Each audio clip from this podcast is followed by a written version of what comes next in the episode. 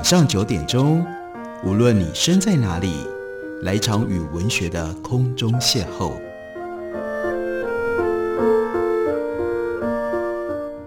杨照谈书，邀您一同遨游文学世界，认识古今中外的经典之作。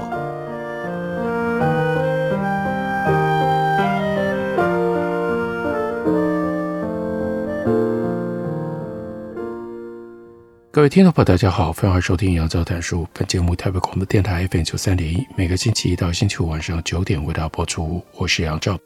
在今天的节目当中要为大家介绍的，这是左岸刚刚出版的从日文翻译过来的新书，作者是坂谷敏彦，书名叫做《金融的世界史》。这本书作者呢，他运用了自身他丰富的历史的素养，结合了金融财经的专业，并且依循着人类历史发展的脉络，再加上了各式各样的趣闻，写成了这样的一本书。在这本书里，他从数千年前的历史谈起，说明早在美索不达米亚平原的苏美人，他们发明文字最主要的动机，也就是来自于要保存借贷记录的必要性。接下来呢，又讲到了，例如说古希腊时候，人们到底用什么样方式来看待跟金融相关的事物。在第三章当中，坂谷敏彦就告诉我们，金融商品如同现代世界真挚热烈的交易之境，这还没有多久以前才发生的。国债真正商品化是要到十八世纪才实现，在股份有限公司方面，一直到十九世纪。股东仍然需要负担无限的责任，因此不像今天有很多的金融商品可以选择。就连当时金融业最先进的英国，金融商品买卖的真正开展也是最近的事。另外，因为这是来自于日本的作家，所以他就会特别提到在历史上日本的例证。他说，日本从江户时代以来，大阪唐道就存在米谷的期货市场。这是众所周知的历史。有关选择权交易，也就是针对某一个资产，在它预定的未来某一天，以一定的汇率和价格来交易。这种选择权交易的起源，人们大都认为是在古老的希腊时代。事实上，和商品密切相关的衍生性金融投资的行为，也就是依照原物料、股票、资产等实价来决定交易价格。本身作为金融商品的一环，也许是既原始又古老的产物。许多选择权交易的入门书都会在开头提到，世界最初的选择权交易，传说是希腊时代的橄榄榨油机。榨油机是用来压榨橄榄果实、用来制造橄榄油的机器。希腊时代的城邦那个时候常常面临土地贫瘠。没有办法好好耕作的课题，橄榄油就成了和葡萄酒并驾齐驱的重要贸易商品。荷马他就再三的提到，波斯制造的大型三角瓶价值等同于十二头牛。不过，这个三角瓶并没有被波斯商人用来交易牛吃，而是用来交易橄榄油和葡萄酒。根据大哲人亚里士多德的介绍。希腊学者泰利斯是全世界最早的哲学家。这样一位人物曾经预测，橄榄每一年都会丰收，所以事先支付斡旋金来预约村庄里面橄榄榨油机的使用权。到了收获的季节，泰利斯果然答对了，命中了，橄榄收成大好。为了将丰收的橄榄榨成油品，农民彼此之间就必须要去争抢。榨油机，因此独占使用权的泰利斯欢欢喜喜地大赚了一笔。如果再填补更多选择权的详细条件，这样的交易在泰利斯和拥有榨油机的农民之间，泰利斯就相当于使用权的买方。前提有：第一，泰利斯支付榨油机的使用费，这就是履约价，在其提交斡旋金之际就已经决定了这个费用。再下来，第二点是契约有效期限到收获季节为止，这就是我们今天所说的决算日。第三，前提条件是榨油机并非农家全体共同拥有，而是一般农家他去借来用这个机器榨油。第四，如果橄榄丰收，为了对应橄榄果实数量的增加，榨油机的使用费用也会跟着上涨。然后呢，就让我们更深入的来思考一下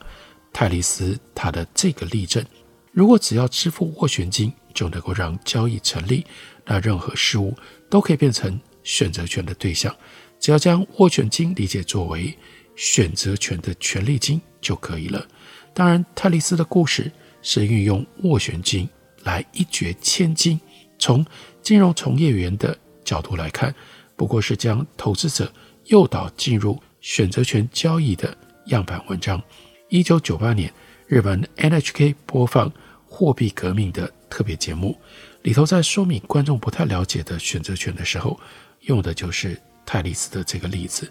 亚里士多德的政治学征引了泰利斯的事例，日文翻译成为“猎取财富之术”的实用面向，并且把泰利斯的猎取财富当作是成功案例加以介绍。亚里士多德在《政治学》这本书里，把猎取财富之术分成两个方面，一个呢是家计管理，另外一个是营商之道，并且认为营商之道是谋求超过生活所需的财富而加以批判，即使对于未经劳动而从货币自身获得利润的利息所得，以及在理应于公正价格之上最佳利差的商业交易行为。亚里士多德也以违反自然的理由对公正价格论加以否定。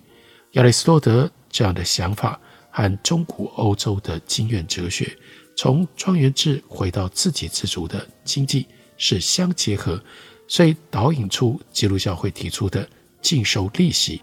当然，那个时候金钱借贷只发生在狭小共同体的个体之间。而且指的是自给自足社区内的事物。如此一来，我们很容易可以理解为什么会对于收取利息或要求利差感觉到嫌恶。亚里士多德在政治学里真正想要表达的看法是：当哲学家泰利斯被人们揶揄说“哎呀，因为他很穷”，哲学对此一点帮助也没有。泰利斯正在运用日常习得的天文学知识，预测了。隔年橄榄会丰收，因此这个学问帮助了他。在冬天的时候，他只支付一点点的斡旋金，就可以独占在米利都和西俄斯地区的橄榄榨油机的借用权。后来，如同泰利斯预想的，橄榄丰收了，所以他大赚一笔。亚里士多德的主张并不在于有钱真好，而是在于只要有期望。连哲学家泰利斯都能够成为有钱人，不过这不是一般哲学家会刻意去费心思的地方。对于亚里士多德来说，他没有想到两千年后这段故事会被选择权业者拿去使用。这样的一种致富之道，它的重点并不在于运用斡旋金进行选择权交易，让人变得有钱，而在于独占使用权。当然，只用些微的资金就独占使用权，这是斡旋金的功劳。然而，泰利斯透过独占借用权，将橄榄榨油机的使用费控制到如其所望，这可以说是现代社会里高收益商业的诀窍之处。亚里士多德想要强调的致富秘诀是：任何人只要能够让专卖为自己服务，也就是创造出独占供给状态的话。就能够赚大钱。对于生活在现代社会的我们来说，会感到奇怪的地方是，尽管亚里士多德对于用钱滚钱的利息收入，还有商人赚取利差是保持着否定的态度，但他却又能够同意独占状态或者是支付斡旋金的商业行为。在现今的社会当中，以利息作为收入来源的银行，和以利差作为收入来源的商社，两者都是合法的。但是相对的，寡占垄断却会被公平交易委员会取缔。亚里士多德在他的作品里面甚至提到了，国家为了要补强税收而拥有如此寡占的专卖事业有其必要。在这里，板谷敏彦接着呢，他引用了 Gillian Tett 他所出版的一本书，书名叫做《Fool's Gold: The Inside Story of J.P. Morgan and How Wall Street Greed Corrupted Its Bold Dream and Created a Financial Catastrophe》。疯狂的金钱，摩根的疯狂梦想与衍生性金融商品的前世今生。这本书里面介绍了风靡一时的美国大型银行 J.P. Morgan，它的旗下衍生性金融商品开发团队的事迹。Gillian Ted 他如此描述：原始期货跟选择权交易契约的事例，可见于西元前一七五零年美索不达米亚的泥板。这意味着支付斡旋金这一类的契约，大抵都被视为是原始选择权交易的契约。反过来说，当代各式各样的契约，多数存在斡旋金性质的条件，因而吸引人关注它的期权性质，让定金斡旋金高低这种实质选择权的分析成为可能。从榨油机所有人的角度来看，和泰里斯的交易是掩护性买权，也就是在持有实物资产的前提底下贩卖购买权的战略。把榨油机使用权的 call option 买权卖给了泰利斯。事实上，即使未拥有榨油机，但是为了投机炒作而赌上橄榄欠收，也是可以将榨油机使用权的 call option 卖给泰利斯。这就是所谓无担保承购期权。你并未持有实物资产，但是呢，就是靠着贩卖 call option 来进行交易。泰利斯基于独占，让村庄的每一个角落都没有别的榨油机可以用了。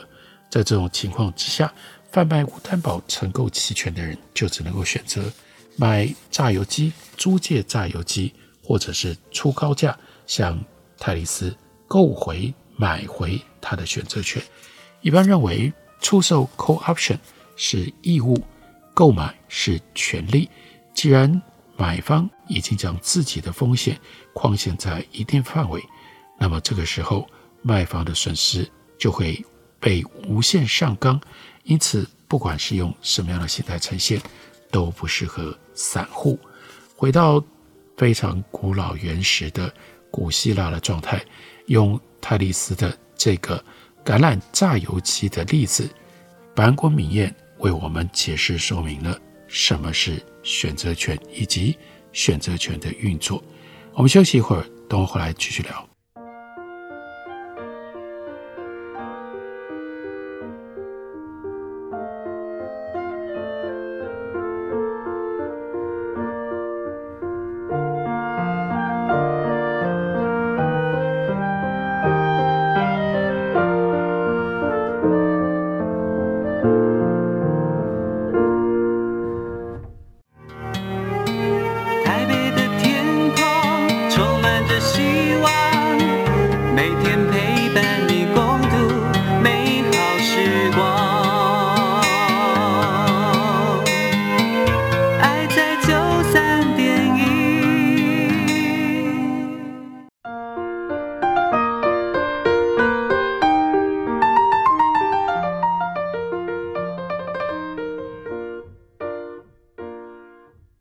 感谢您继续收听《杨照谈书》。本节目以台北广播电台 FM 九三点一，每个星期一到星期五晚上九点，为大家播出到九点半。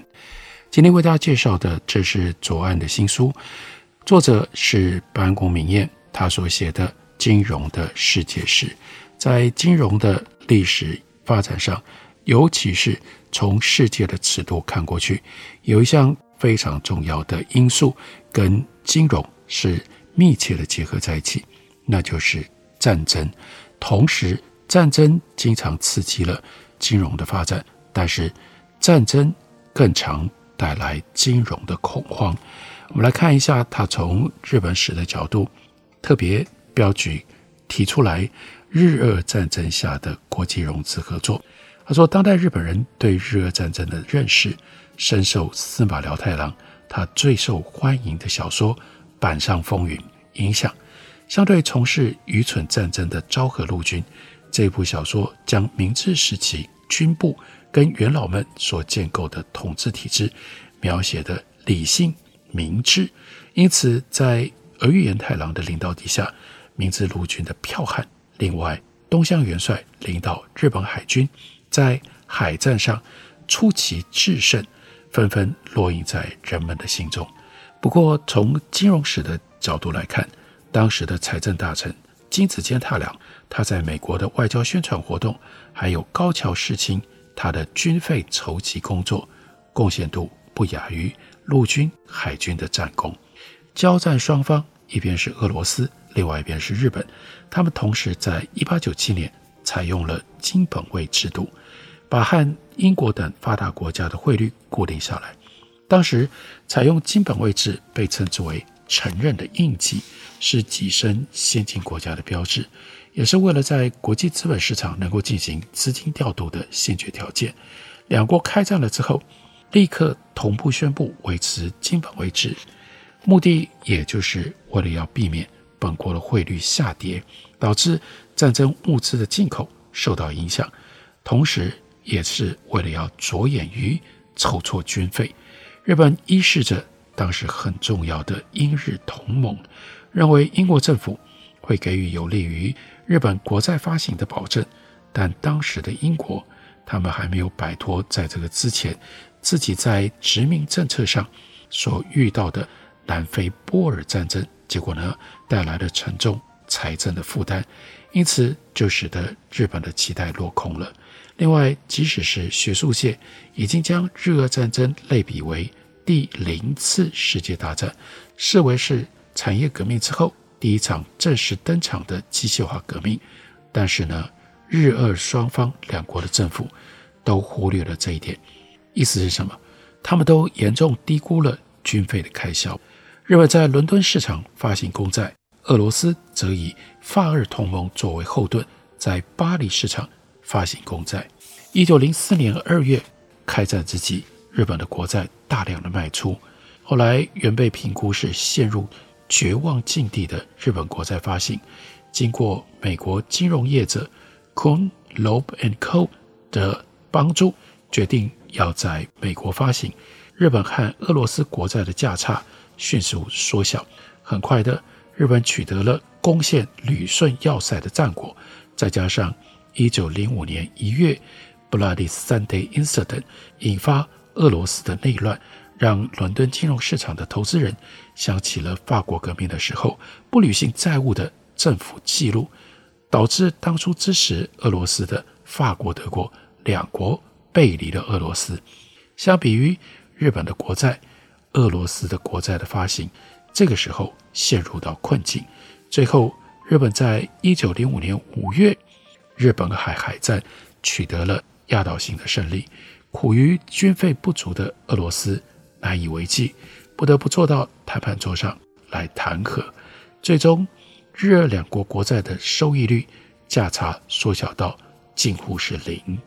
战时的日本发行了四次国债，战后又发行了两次长债债券。第一次到第三次在英美市场发行，第四次则增加了德国市场。战后的第五次则在英美。法德所有先进国家的市场同时发行债券，也是世界首次大规模的国际融资合作。日俄战争也就是日本进入国际金融市场的处女秀。日俄战争之前，日本国债发行总额是五千六百万日元，到了战后一九零七年，膨胀为二十二亿七千万日元。基于日本并没有从日俄的合约。朴兹茅斯条约当中获得来自于俄罗斯的赔款，以至于战后的公债利息以及长债债券发行成本总计是政府的年度预算三成左右。因此，到了战后，这个债务和依旧居高不下的军事费用持续施压给日本的国家预算。之后，日本以第一次世界大战期间的特需偿还债务，但同样。负债累累的俄罗斯，则因为革命而出现债务不履行的情况，这是日俄战争所带来的世界金融效果。另外，在书里面，班谷米叶提到了一个很有意思的时代的例证，讲到了 Charles Chaplin 卓别林。卓别林他参与演出的第六十四部电影，电影的名字呢叫做《The Bond》，指的就是债券。一九一八年的秋天，卓别林自费制作了这部电影，作为第一次世界大战期间以自由公债筹募军费的促销。在影片的最后，卓别林手持着写有 “Liberty Bond” 的大铁锤，痛打扮演德国威廉皇帝的人物。这部影片当中出现了象征美国的 Uncle Sam，那这是美国版。至于在英国版，则是由象征英国的 John Bull 登场。第一次世界大战始于一九一七年的七月二十八日，结束于四年之后，一九一八年十一月十一日。一直到战争爆发之前，美国的道琼指数都没有意识到席卷全欧洲的大规格战争即将要爆发。开战的时候，股价跳空缺口显示，当事人相信战争应该不会爆发，因而完全没有预料到接下来的发展。一九一四年七月三十日，Dow Jones 指数突然下跌百分之七左右，第二天休市。到了年底的十二月十四日，持续下跌了百分之二十一之后，再次开盘。第一次世界大战爆发了之后，以英美两国为中心的各国。随即在纽约市场发行了大约二十亿美元的外国公债，这让华尔街的金融业者赚足了手续费，同时也是美国由债务国变身作为债权国的契机。随着第一次世界大战，国际金融中心就从伦敦移转到了纽约。之后，伦敦市场在第二次世界大战日渐的式微，伦敦再次恢复它的国际金融市场的中心地位。要等到一九六三年，美国当时的甘乃迪政府实施了利息平衡税，而那个时候，例如说日本企业或者其他的很多的企业，他们不愿意交给美国的这个税金，就转而到伦敦市场上去融资。另外，还有一九七一年的时候，因为尼克森震撼而创造出欧洲美元。第一次世界大战对于金融市场的影响非常的大。尤其是华尔街的商业模式，除了卖出外国政府的债券，美国政府也发行了两百一十亿美元的自由公债。